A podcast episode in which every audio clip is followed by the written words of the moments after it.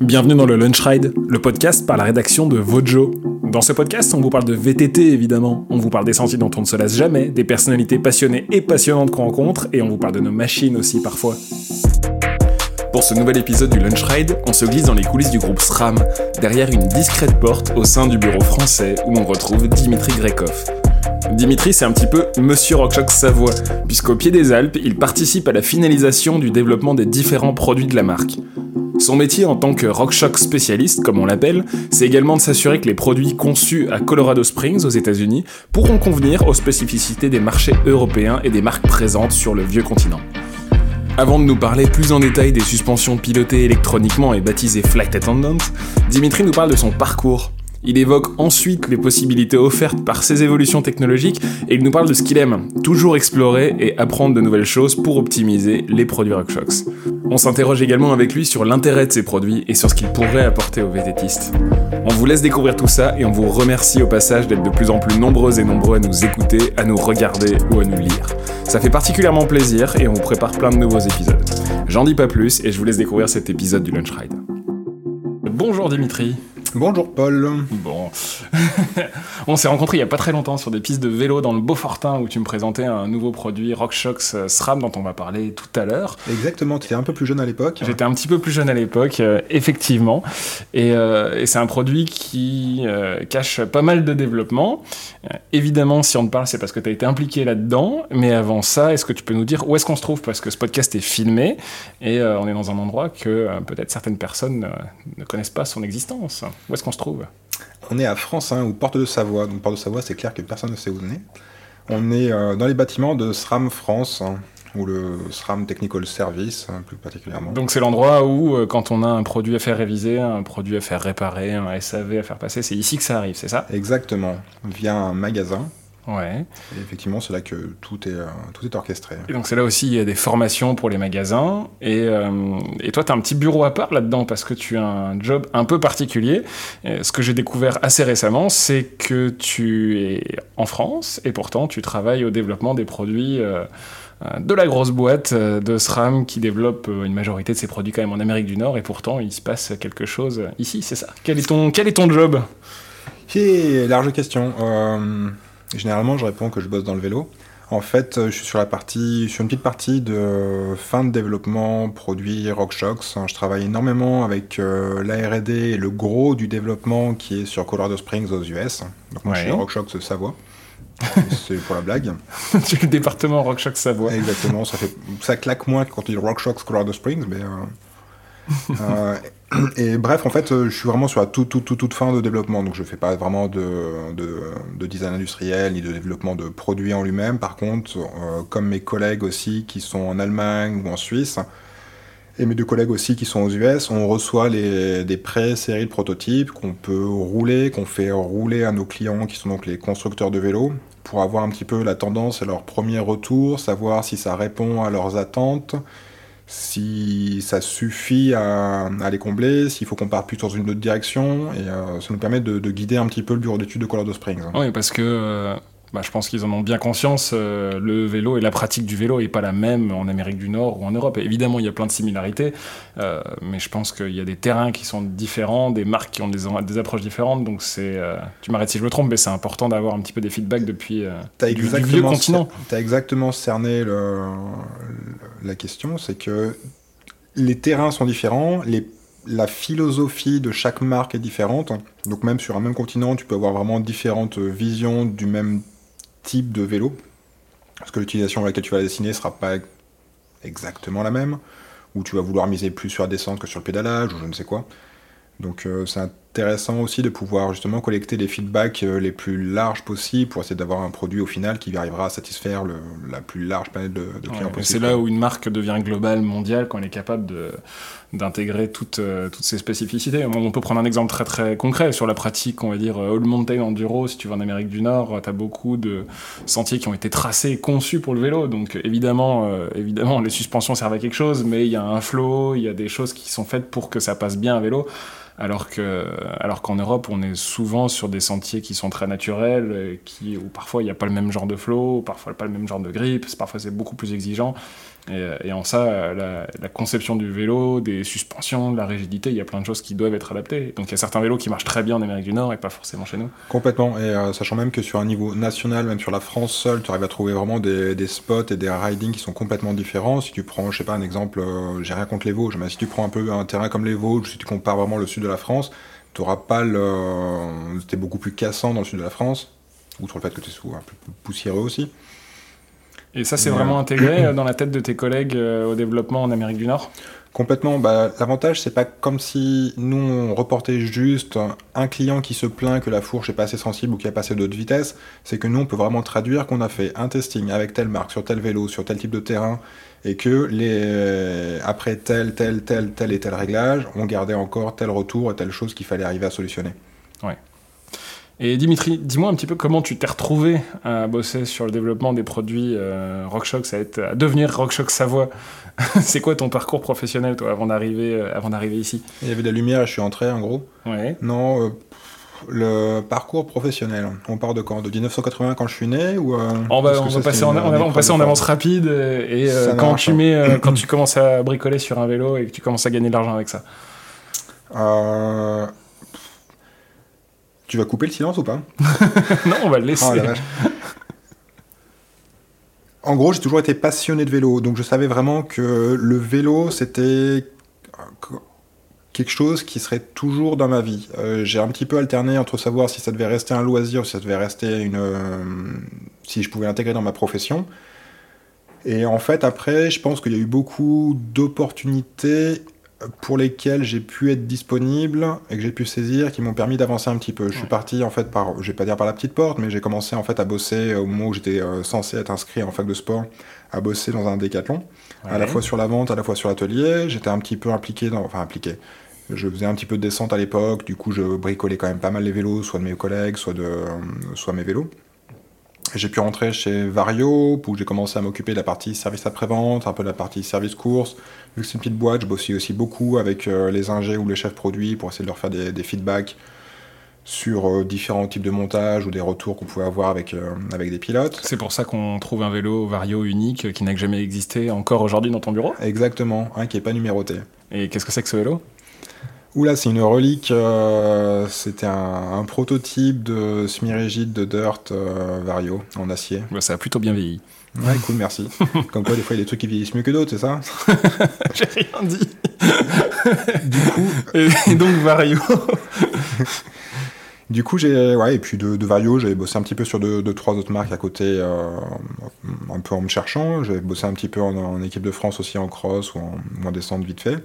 Comme mécanicien Comme mécanicien, j'ai pu bosser aussi avec d'autres pilotes, parce qu'il y a une période où j'étais vraiment passionné, je suis toujours passionné par la course, mais j'aimais être un, petit peu présent aussi pour suivre un peu tout l'historique de la saison, voir un petit peu avec les pilotes à quel point est-ce que d'un vélo de base, t'arrivais à force d'amélioration à un truc qui était vraiment unique et qui sied vraiment aux besoins d'un seul pilote. Ouais. Euh, j'ai trouvé ça super intéressant. Après, par contre, c'était vraiment une vie 6 euh, mois sur les courses, et 6 mois, il faut arriver à trouver autre chose. Et à un moment donné où j'ai pu avoir l'opportunité de, postuler chez SRAM qui ouvrait un, service technique ici à côté de Chambéry.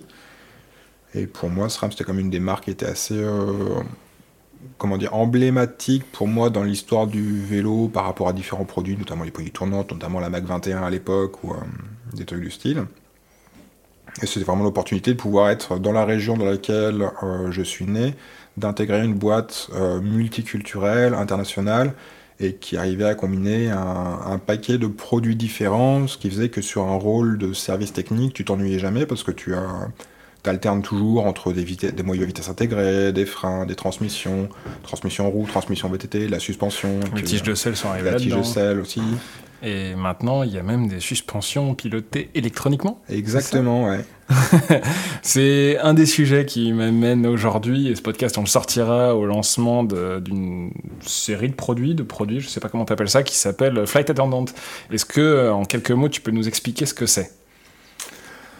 En quelques mots, en gros, c'est une suspension, un système de suspension qui est assisté électroniquement pour optimiser ton pédalage et en laissant l'utilisateur euh, se focaliser vraiment sur son riding, sans avoir à s'occuper du réglage, euh, du verrouillage ou du mode de plateforme de sa suspension.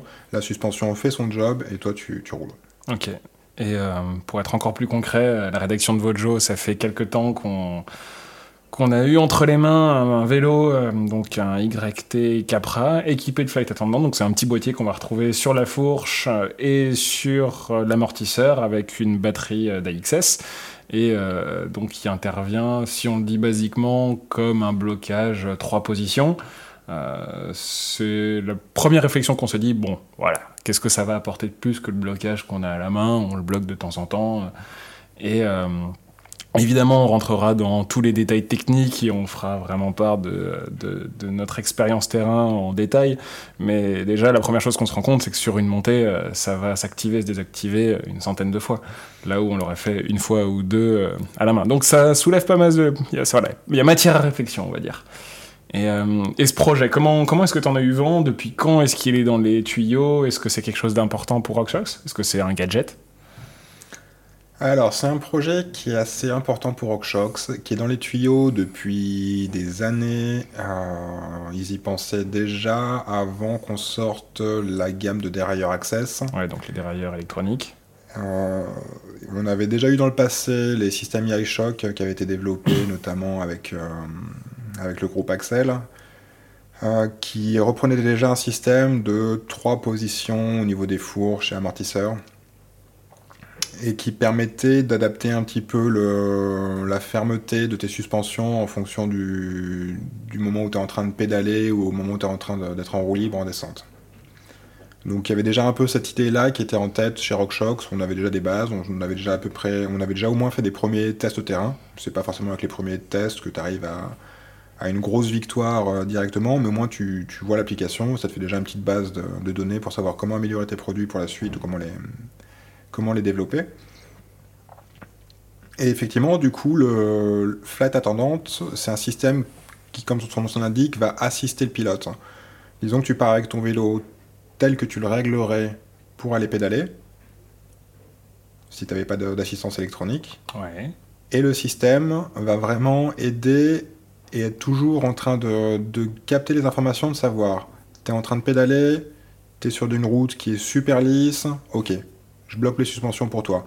T'es en train de grimper, t'es sur un terrain qui est un petit peu caillouteux, hmm, ok. Je vais plutôt me mettre en mode plateforme, comme ça tu gardes un petit peu de traction, tu gardes un petit peu de, un petit peu d'adhérence.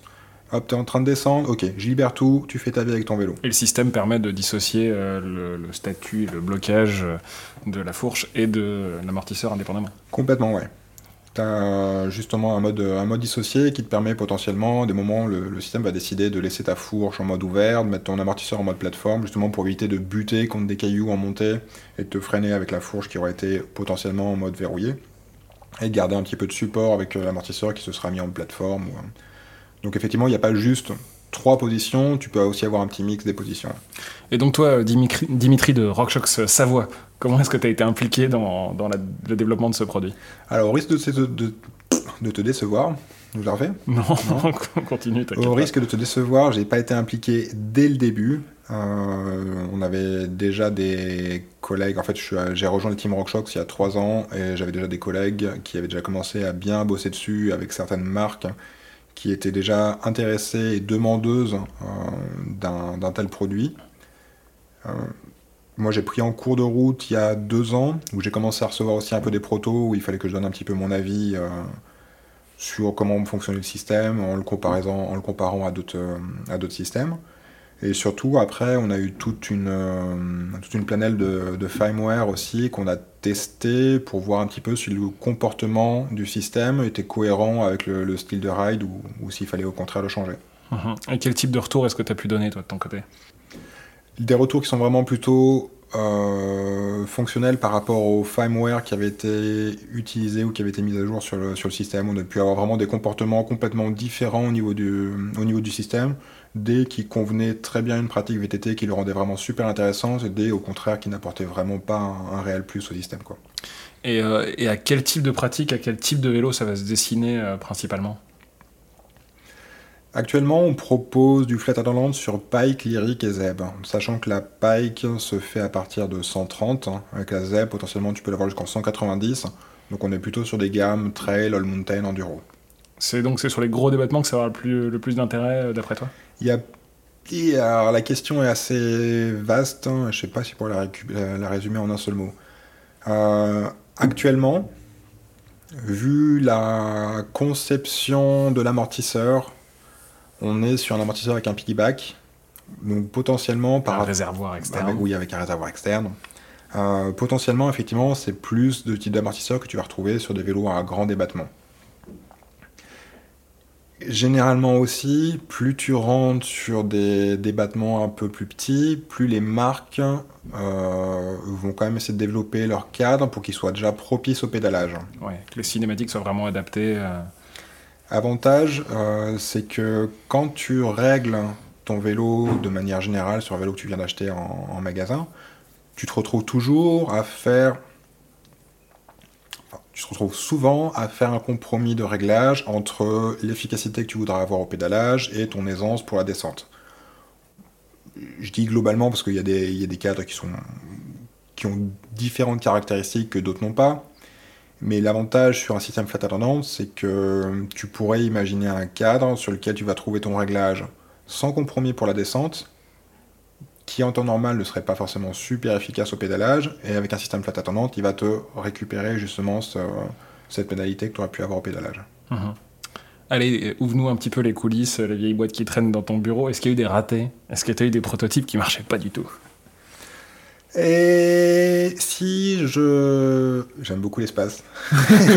et si je compare avec Elon Musk et avec euh, SpaceX, euh, c'est des échecs que tu apprends et que tu sais dans quelle direction avancer. Donc, euh, oui, il y a eu des trucs. Ça a explosé en vol. Et non, quand même pas. Bah, dans l'atelier, pas en vol. J'imagine qu'il n'y a pas beaucoup de produits qui sortent parfaits du premier coup. T'as raison. et c'est justement là que c'est rassurant, c'est que quand tu as déjà eu des, fails sur les prototypes, c'est là que tu sais dans quel cas est-ce que ton produit ne marchera pas du tout. Ouais. Et là, j'imagine que c'est un produit qui doit être vraiment abouti électroniquement, mais aussi en termes de conception pure, le hardware, quoi, parce que c'est quand même des produits qui vont être, euh, qui vont être soumis à de très grosses contraintes. Ouais. Après, c'est comme euh, dans l'automobile, généralement quand on te sort un produit, il y a toujours un autre truc qui est en train de développer derrière. On, a une flopée de cerveaux à Colorado Springs qui sont toujours en train de penser, ok, what's next? Comment est-ce que maintenant, maintenant que j'ai ça qui est acquis, comment est-ce que je peux arriver à, améliorer encore mon système? Comment est-ce que je peux améliorer le, vélo au global quoi? Et sans vouloir couper l'herbe sous le pied de tes collègues du marketing, what's next? Faudra demander au marketing. non, allez, question bête justement. Est-ce que euh, le flight attendant apprend de ta pratique, apprend de l'utilisation? Est-ce qu'il y a ce qu'on peut appeler du machine learning euh, Pas individuellement. Ok, donc il s'adapte pas au, pilote. Par contre, il y a eu énormément de travail de retour de ride et d'acquisition de, je vais pas dire de données, mais d'emmagasinement de, de data pour arriver à développer l'algorithme qui gère justement le système flat attendant.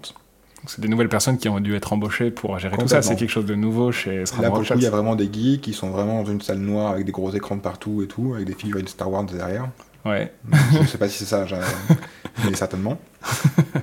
c'est la définition d'un geek. Ouais.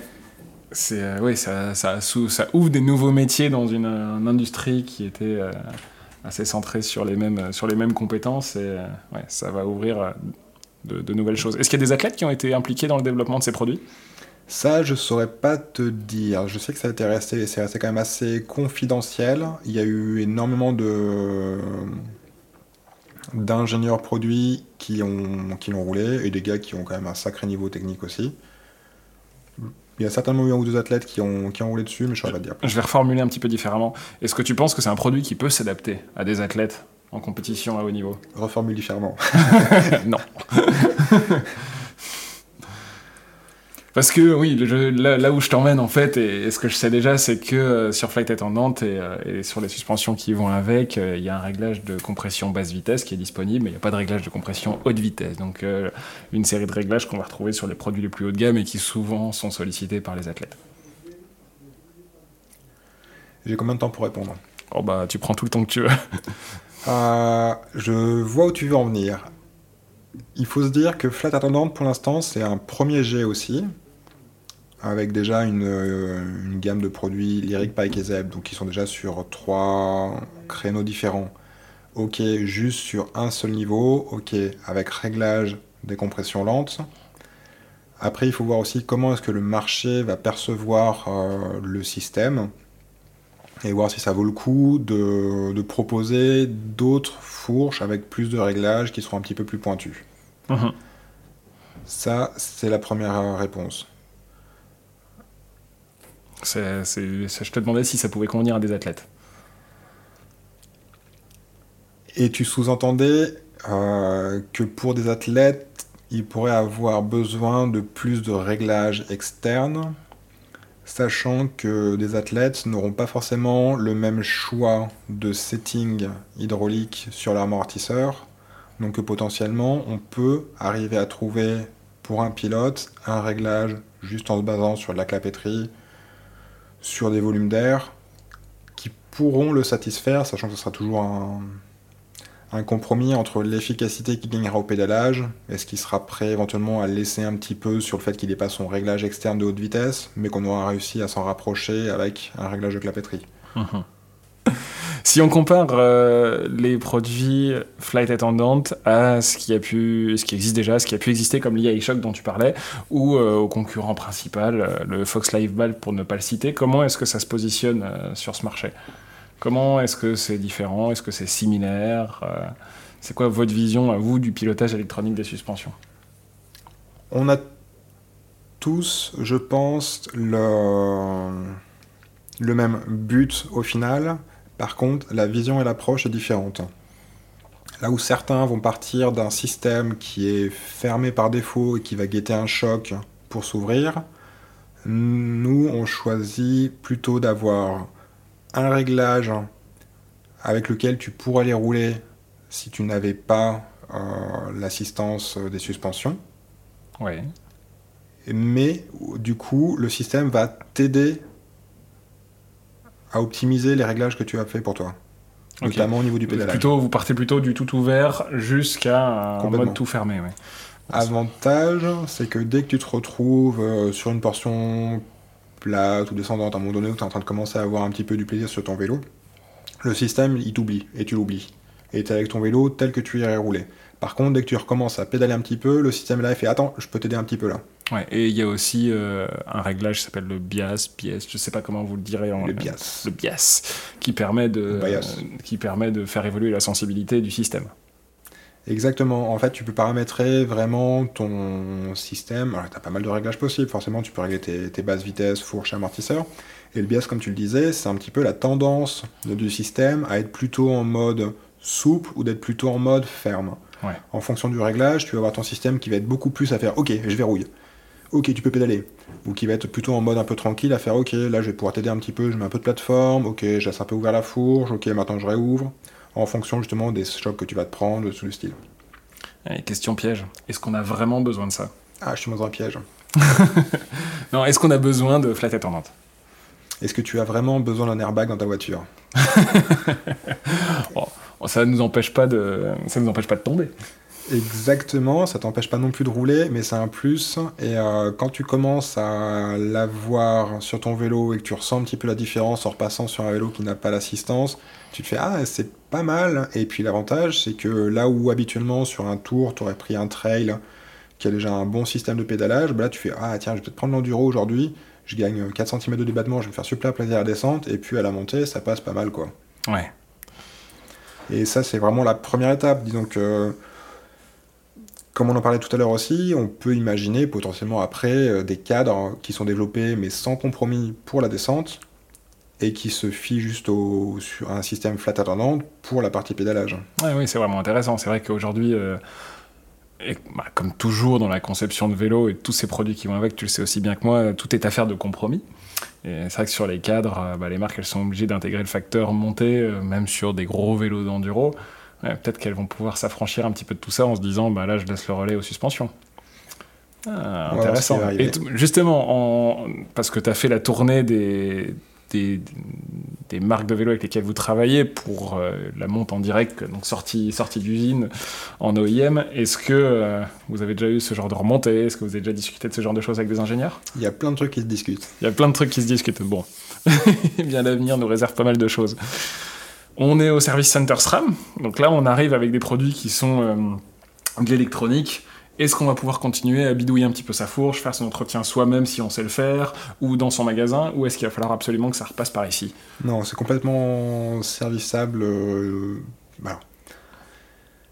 C'est toujours délicat quand tu es habitué à faire euh, une opération, c'est facile de dire qu'elle est facile à réaliser. Mais globalement, si tu as, si as les outils, si tu as une surface qui est dégagée, si tu as ton manuel où tu connais le, produit, c'est totalement euh, serviçable chez soi. Est-ce que vous allez sortir des tutoriels comme vous le faites euh, Oui, certainement, oui. C'est pas moi qui vais les sortir, mais alors sûrement, oui. Et l'avantage, en fait, c'est que c'est des produits, je veux dire, normaux sur lesquels tu as un bloc électronique à rajouter. Donc, tu, quand tu veux faire ton entretien, tu démontes ton bloc électronique que tu ne touches pas. Et après, le reste se. Ouais, ça se voit assez bien. On vous le mettra en, on vous le mettra en photo. Euh, c'est assez, euh, c'est assez facilement démontable, effectivement. Et euh, chez SRAM, souvent, ce que vous faites, c'est que vous sortez un produit qui est plutôt haut de gamme. Ça commence avec les, souvent avec les dérailleurs, ça commence sur le XX1 ou le XO1. Et ensuite, ça devient de plus en plus accessible jusqu'au modèle GX. Est-ce que on va retrouver quelque chose de similaire sur les produits flat attendant ou ça sera limité au, au plus haut de gamme? Alors, pour l'instant, c'est limité vraiment euh, au haut de gamme. Après, il faudra voir aussi comment est-ce que le marché reçoit le, système et le produit et quelle va être la demande derrière. Ouais. Parce qu'à l'origine, euh, sortir un GX Access, c'était pas forcément euh, envisageable de l'avoir à ce tarif intéressant. Et l'Access se limitait vraiment sur le XX1. Ouais. Donc on va voir un petit peu quels seront les premiers retours. Et toi, là, dans tout ce développement, tous ces produits euh, Flight Attendant, qu'est-ce qui t'excite le plus, toi, personnellement, Dimitri, euh, dans tout ça Sur Flight Attendant ou sur le job en général Les deux, mon capitaine. Euh, le fait qu'il y ait constamment des nouveautés et que tu puisses jamais considérer que tu sais fermement tout et qu'il y a toujours un peu de la remise en question, il y a toujours des nouvelles problématiques, des nouveaux points de vue à, appréhender et toujours à apprendre. On peut pas se dire on est arrivé au bout du développement, maintenant on sature. Non. Non, non, surtout dans la partie euh, suspension où je suis, il y a toujours des clients qui ont une nouvelle approche, une nouvelle idée, un nouveau concept. Et il y a toujours à apprendre de ça, il y a toujours à essayer de trouver une solution pour essayer de, les aider à optimiser leur, leur idée. Ou, euh, Très bien. Et le fait que ce soit multiculturel, qu'il y ait tout le temps un gros échange, un gros partage de points de vue différents, c'est toujours cool. Bah, je suis vraiment curieux de voir un petit peu comment ça va être perçu, les premières personnes qui vont rouler avec, ce qu'elles vont en penser. Euh, nous, on va partager un petit peu avec tous nos lecteurs et auditeurs euh, ce qu'on en a pensé bah, dans un article sur votejomag.com. On n'est pas rentré euh, délibérément ensemble dans les détails les plus techniques parce que sinon, c'est un podcast qui durerait, je pense, environ 3 heures, 4 heures. Je sais que tu peux tenir le coup, Dimitri, mais, en tout cas, merci d'avoir partagé avec nous un petit peu de ton, parcours, un petit peu de ta vision sur ces produits-là. Puis je te dis à bientôt. Eh ben, merci à toi d'avoir fait le déplacement et merci pour euh, cette discussion. À bientôt.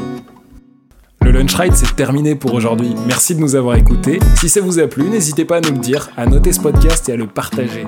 Vous pouvez retrouver tout le travail de la rédaction sur votejomag.com, au format papier sur Vojo Magazine et évidemment sur les réseaux sociaux. À bientôt pour de nouveaux Lunch Ride.